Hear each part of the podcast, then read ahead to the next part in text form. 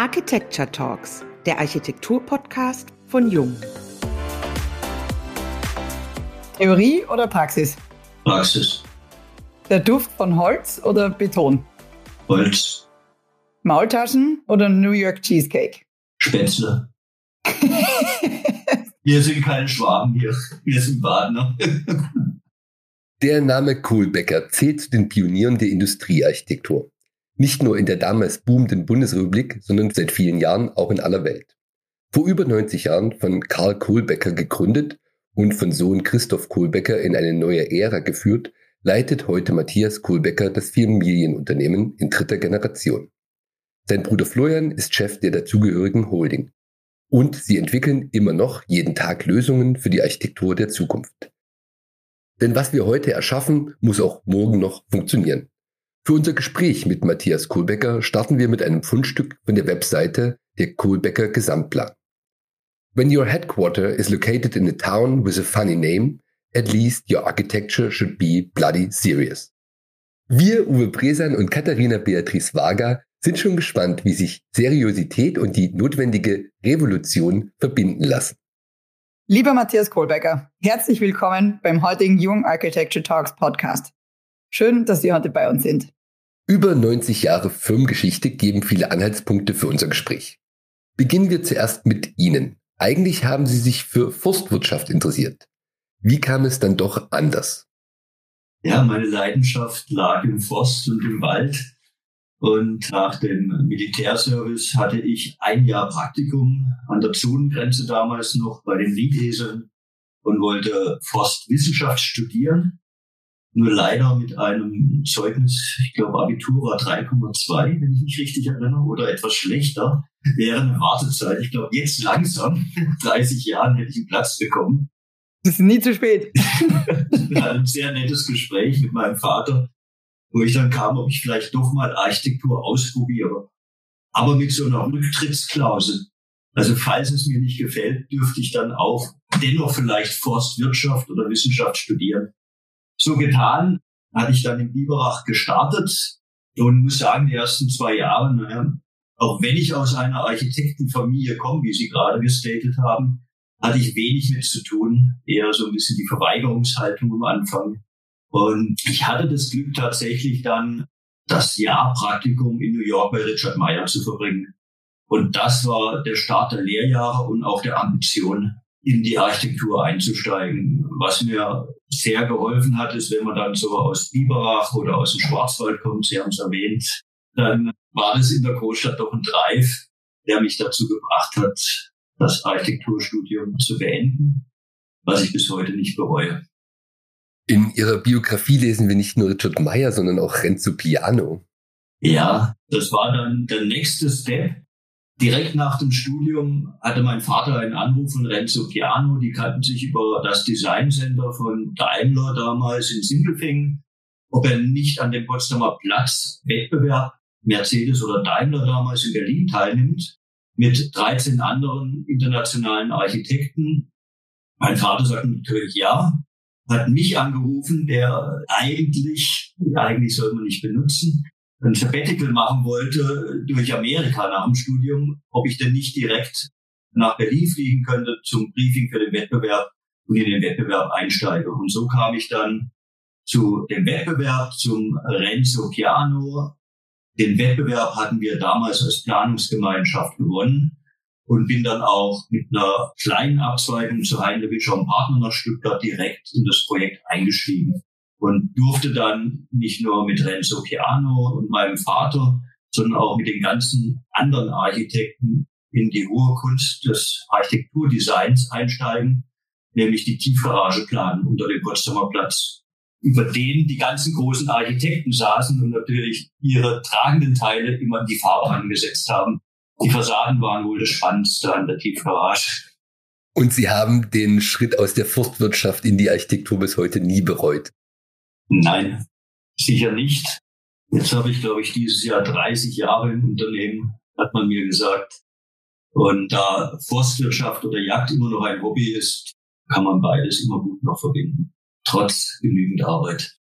Also wenn Sie sogar aufgehört haben mitzuzählen, ob es jetzt 30 Jahre sind oder nicht, Und für unsere Zuhörer, er sieht sehr glücklich aus. Glaube ich nicht, dass Sie es bereut haben. Das berühmte Family Business, da sind Sie ja irgendwie automatisch reingewachsen, Herr Kohlbecker. Wie sehen Sie das denn? Ist das eine Bürde oder eher eine geniale Startrampe? Beides. Es ist natürlich in der Familie immer, man ist sich viel näher und unzertrennlich. Natürlich ist man nicht unzertrennlich, aber bis man sich trennt in einer Familie, ist es, glaube ich, ein sehr weiter Weg. Und damit muss man viel Kompromisse eingehen, aber sich natürlich auch klar positionieren. Der Übergang von meinem Vater zu meiner Person zwischen 2004 und 2006 hat er sich vollzogen. Waren natürlich viele Gespräche, weil es doch ein Unternehmen mit 160, 170 Mitarbeitern waren, in das ich eingewachsen bin, wo sich dann doch am Ende eine binäre Frage stellt, kann ich es oder kann ich es nicht? Auch das kann man nur mit Ja und Nein beantworten, weil irgendwann muss der, wie beim Staffellauf, natürlich auch übergeben werden. Man kann nicht immer unter dem Schutz oder im Schatten laufen. Und die Frage beantwortet sich tatsächlich dann erst auch nach Jahren. Bis heute ist so ein Dienstleistungsunternehmen kein sicheres Schiff oder kein sicheres Fahrwasser. Wir sind konjunkturell abhängig, wir sind von Menschen abhängig, wir machen Fehler, wir machen tolle Sachen und zumindest habe ich es jetzt 30 Jahre geschafft, das Schiff zu steuern. Also die Frage hat sich zumindest für die längste Zeit meines Daseins in der Firma positiv entwickelt. Gibt es eigentlich schon eine nächste Generation, die da das Ruder irgendwann übernimmt? Ich habe zwei Söhne, ja. Einer ist 25, einer ist 19. Dem geht es so ähnlich wie mir. Der eine hat nur umgekehrt, der hat mit Architektur gestartet in Wien, der Ältere, und hat sich jetzt den Finanzen gewidmet und studiert in Barcelona. Der Jüngere hat letztes Jahr sein Abitur gemacht und wollte auch in die Finanzen rein, hat sich dann aber entschieden, ich starte Architektur und starte dieses Jahr ein duales Studium der Architektur mit einer ähnlichen Ansage an mich. Er will sich's mal anschauen. Auch er ist kein reingewachsener Architekt, der schon mit Stiften in seinem Kinderzimmer gespielt hat, sondern hat gestern mit seinem Praktikum hier angefangen und dann eben dual. Ihr Großvater prägte in den 1940er Jahren den Begriff der menschlichen Fabrik. Mit dem Gedanken, dass eine gute Lebensqualität nicht nur an den Fabriktoren endet.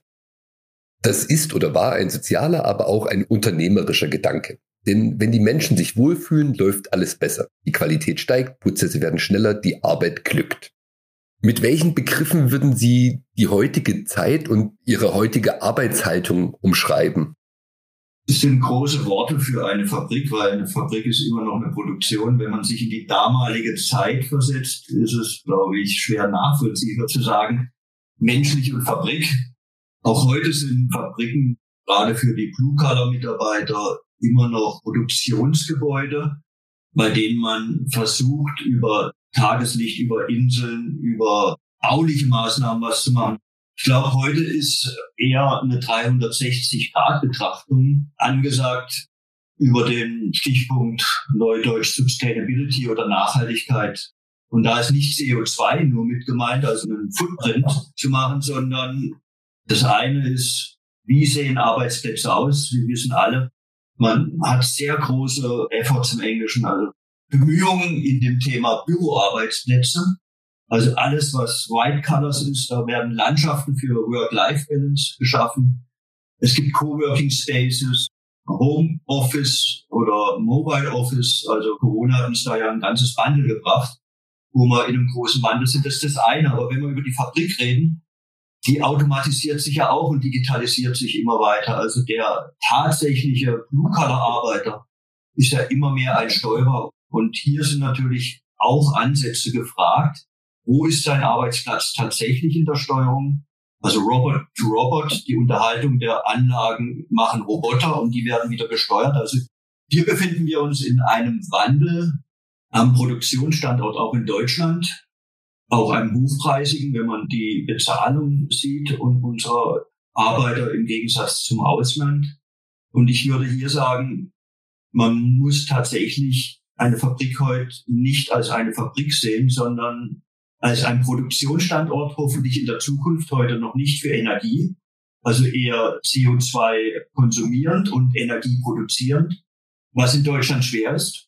um noch weiter auszuholen, weil wir die Wettervoraussetzungen nicht haben, Wind, Sonne und Wasser zur gleichen Zeit. Das hat man vielleicht irgendwo im Osten von Amerika. Also das wäre für den Standort. Man muss sich schauen, wo geht man tatsächlich hin mit einer Fabrik in der Nachhaltigkeit? Wie sieht das kulturelle Umfeld aus? Und das natürliche als Integration wird ein großes Thema sein. Hier wurde auch gerade bei VW Trinity ein Wettbewerb nochmal ausgeschrieben. BMW hat in München auch die nachhaltige Fabrik in einem Wettbewerb ausgeschrieben. Was ist der Mix of Use in einer Fabrik? Also was mache ich tatsächlich? Mache ich nur Produktion und Büro? Kann ich nicht die Umgebung einbinden und Flächen nutzen für Education, für Share Offices, für Startup, für Tagesbedarf, für Übernachtung? Also mehr draus machen und diesen Zaun zwischen Privat und Öffentlichkeit etwas auflösen. Und natürlich, sagen wir, unabhängig von der menschlichen Fabrik, das Cradle-to-Cradle-Prinzip heute anzuwenden. Am Ende des Tages in einer 360-Grad-Betrachtung.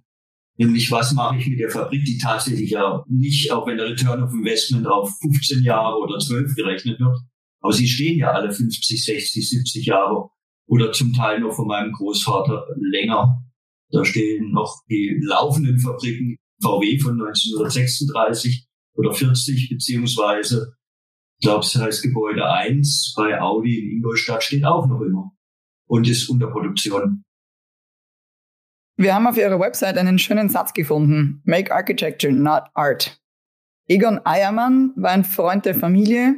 Wenn man sich die historischen Fotos der Industriearchitektur von damals mit den filigranen Konstruktionen ansieht, da wünscht man sich ja irgendwie einen Teil dieser Leichtigkeit von damals zurück. Sind wir da irgendwo falsch abgebogen oder ist das einfach der Lauf der Zeit oder wie man das ausdrücken möchte? Falsch abgebogen ist immer schwierig. Falsch abgebogen ist immer vielleicht, wenn man klugscheißert, sage ich mal, wenn wir uns die Politik und die Geopolitik heute anschauen. Also Abhängigkeit von Russland und alles, was heute passiert oder alle Entscheidungen, die man natürlich immer rückwirkend in Frage stellen kann. Also ich würde es den Lauf der Zeit nehmen, weil er zwar gewissermaßen lenkbar sein kann, aber er geht seinen Weg. Und wenn man das auf die Architektur oder Egon Eiermann, der damals auch schon Gretel to Gretel, da gibt es ein Interview von ihm, ich glaube, wir haben es noch irgendwo, er hat es damals schon vertreten, dass ein Gebäude, was aufgebaut wird, wieder auch abgebaut werden muss wie viele Industriestaaten, die sich entwickeln. Wir waren früher dran in Deutschland, man kann es in Korea anschauen, man kann es sich in Russland anschauen. Wir waren 18 oder 28 Ländern tätig. Das kommt immer ein bisschen verschoben später.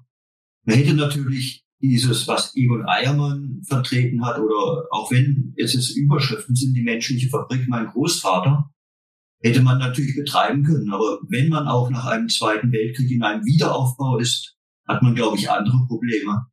Und dann kommt das Thema, was Kapitalismus wohl auch ein bisschen ausmacht, Gewinn machen und auf der Welle surfen. Sie kennen die ganzen Megatrends wie Industrialisierung, Digitalisierung. Und wir sind heute an einem Punkt, und ich glaube, da sollte man nicht mehr abzweigen, das ist kein Megatrend mehr, nämlich das Thema Nachhaltigkeit, was auf CO2-Bilanzen, Erderwärmung, Biodiversität, allem basiert, wo, wo erwiesen ist, dass es vor 10.000 Jahren noch ein Prozent Menschen gab und die 99 war, glaube ich, dann das Wildlife. Sind wir heute nach 10.000 Jahren gerade auf einer anderen Seite. Es gibt noch ein Prozent Wildlife. Ich habe die Zahl nicht im Kopf. Glaube, 36 Prozent machen dann unsere Menschen aus und der Rest sind Nutztiere. Und da sind wir nicht mehr in einem Megatrend unterwegs, sondern da sind wir in einer Notwendigkeit unterwegs. Und da kann man nicht mehr abzweigen. Und das wollen wir in Zukunft vertreten. Wir sind auch noch nicht in der Firma darauf sensibilisiert. Aber das ist das Thema, auf das wir jetzt ganz sicher unsere Anstrengungen bemühen. Und das muss natürlich von irgendwo ausgehen. Und Deutschland ist natürlich mit allen Gesetzen im Moment hier auch in der Vorreiterrolle, ist auch wichtig. Aber bis man dann die Menschheit bekehrt hat, das war die Vorgeschichte, wo sich Länder erst entwickeln, die auch solche Prozesse durchmachen, ist halt noch ein weiter Weg. Aber für uns ist das Thema Nachhaltigkeit in allen Dimensionen aufzubauen. Also das geht auch nicht wie, ich bin jetzt nachhaltig, auch wenn wir eine CO2-freie Fabrik oder autarke Fabriken schon planen können, wenn wir die Kunden hätten und auch Studien gemacht haben. Wir müssen es erstmal im eigenen Unternehmen machen, wir müssen die Dienstleistung anbieten. Und das machen wir auch. Und dann können wir noch uns dem Honig widmen. Ich habe, glaube ich, noch 20 Bienenstöcke draußen und vielleicht den Streuobstwiesen im Wiederaufbau. Bleiben wir noch beim Thema Weggabelungen.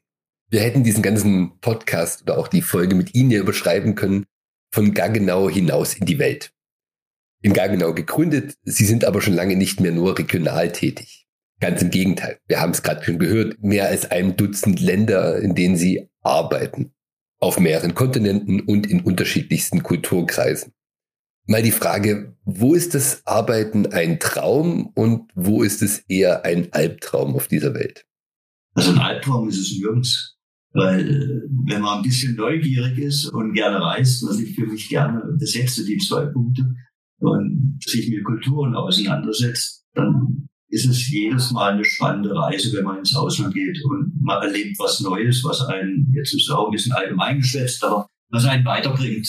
Und man muss sich natürlich darauf einstellen. Unser Unternehmen war mal Daimler abhängig zum Beispiel. Es war ein sehr gerichtetes Leben. Wir hatten nur zwei Leute in der Verwaltung, die Angebote waren gleich, die Kunden waren immer die gleichen und war eine große Abhängigkeit. Und irgendwann mal hatten wir die Chance, als sich die deutschen Unternehmen, wir machen ja viel Automobil, entschieden haben, ins Ausland zu gehen, dort mitzugehen. An dem Punkt kam ich gerade, war fertig mit dem Potsdamer Platz, hatte durch meine Auslandsaufenthalte privat, sage ich mal, doch etwas Englischkenntnisse, ein bisschen Französisch und hatte dann mit meinem Vater das Gespräch, dass wir auch ins Ausland gehen.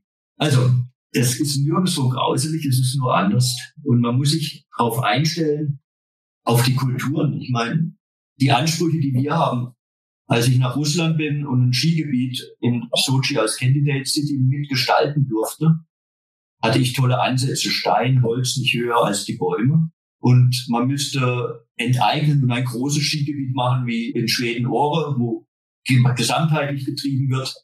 Da hat mich der Gouverneur nur angeschaut, ob ich noch ganz gebacken bin. Grundstücke wegzunehmen, ein, ein Gesamtkonzept zu machen. Nee, nee, hier ist unser Grundstück und was die anderen machen, ist vollkommen wurscht.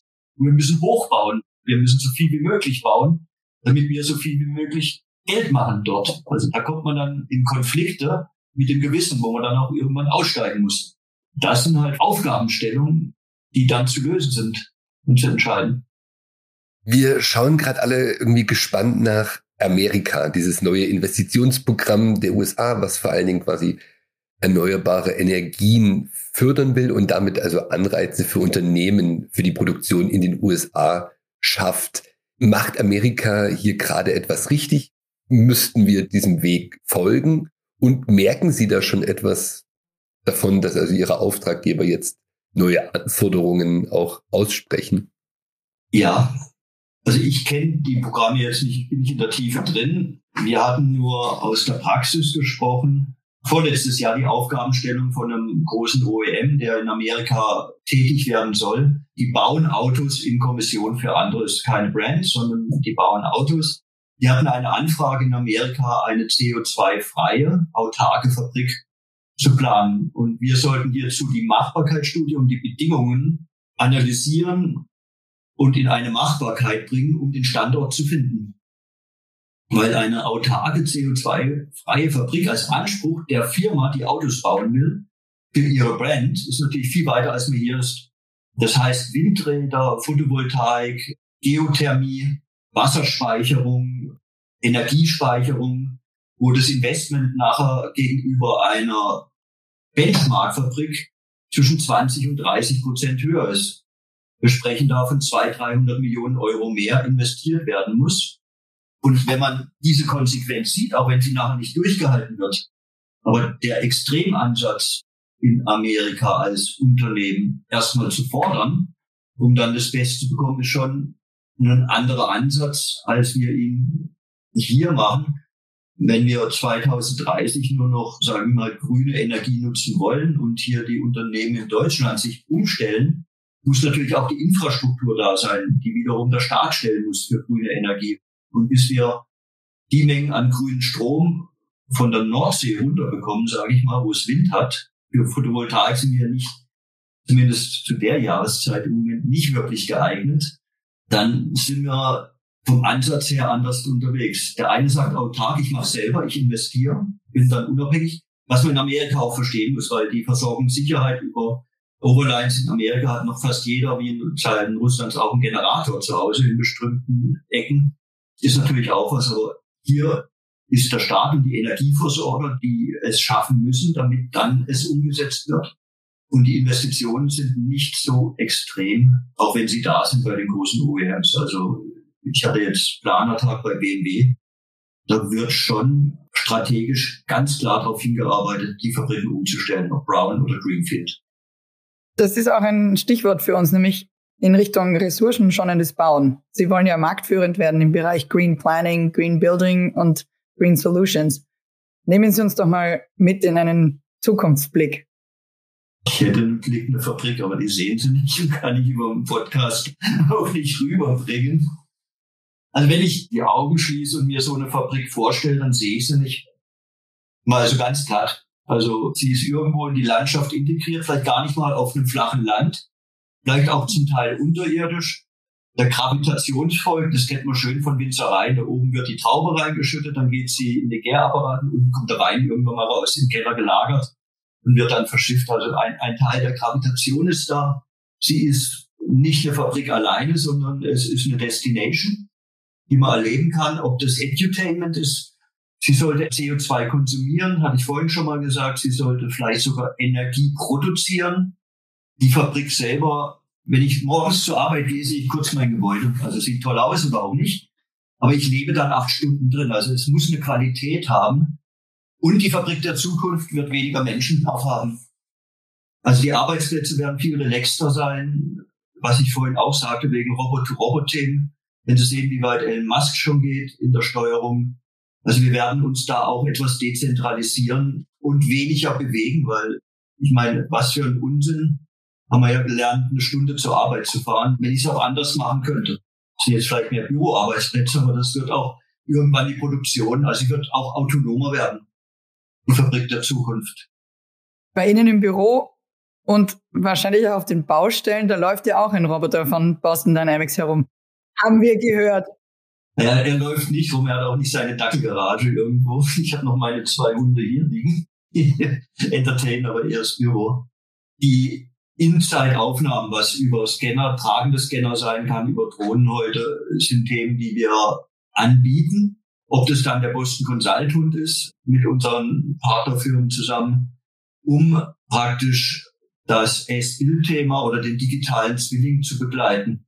Wir haben hier an kleinen Projekten, Pilotprojekten gefahren.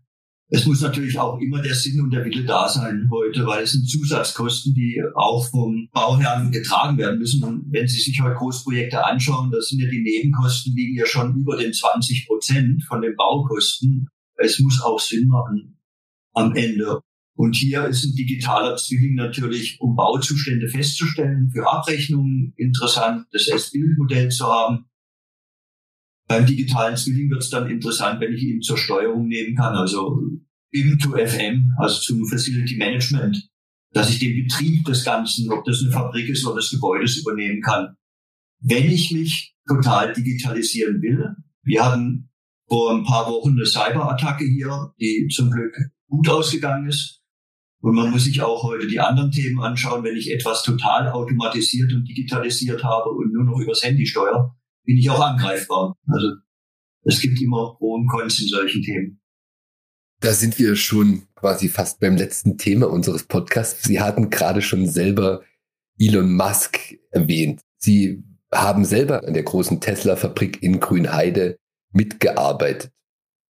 Bezogen jetzt mal auf unsere Branche, die Bauindustrie, die ja immer ein bisschen als behäbig und noch ein bisschen rückständig gilt. Sehen Sie da irgendjemanden, der der Elon Musk unserer Bauindustrie sein könnte, der die Themen der Zukunft jetzt schon anpackt und quasi die Branche auch in den nächsten Jahren verändern wird? Nee. Oder Sie selber, Herr Kohlbecker. das wäre vermessen. Ich glaube, es ist weniger der Bau, der revolutioniert werden muss. Wenn ich mich zurückversetze, kam der Architekt, hat gesagt, so sieht's aus, also schon Form follows Function. In der Fabrik war der Dirigent des Ganzen und am Ende wurde auch dann irgendein Energiekonsum kam raus. Also ich habe eine Fabrik geplant, das waren die Gebäude oder ein Bau Und es hat halt so viel Energie gebraucht, wie es braucht. Ich glaube, man hat heute einen anderen Ansatz. Der Fokus ist die Energie und die Nutzung der Energie durch die Anlage. Ob das eine Heizung zu Hause ist, eine Gasheizung oder eine Lackieranlage. Ganz klar, die Energie kommt nicht aus Erdgas oder Öl oder Kohle. Und das steuert eigentlich das Gebäude. Und dann unterliegt es, glaube ich, bestimmten Regeln, welche Baustoffe verwende ich. Und dort ist, glaube ich, die Bauindustrie gefragt, was kann sie liefern. Es kann nicht alles in Holz gebaut werden, ist klar, um Credit-to-Credit-Prinzipien zu verfolgen. Und dieses Thema anbieten zu können, dieses komplette Bild, ich glaube, das ist eher die Innovation, über die wir heute reden, als zu sagen, ich habe einen Baustoff erfunden, der nochmal 50 Meter weiter spannt den ich wieder zurückbauen kann. Und diese Intelligenz, das zusammenzubringen in einem wettbewerbsfähigen Umfeld, auch zeitlich gesehen, also Time to Market für unsere Kunden. Ich kann ja nicht erst fünf Jahre experimentieren, wie es vielleicht in der öffentlichen Hand ist, nacheinander alles machen.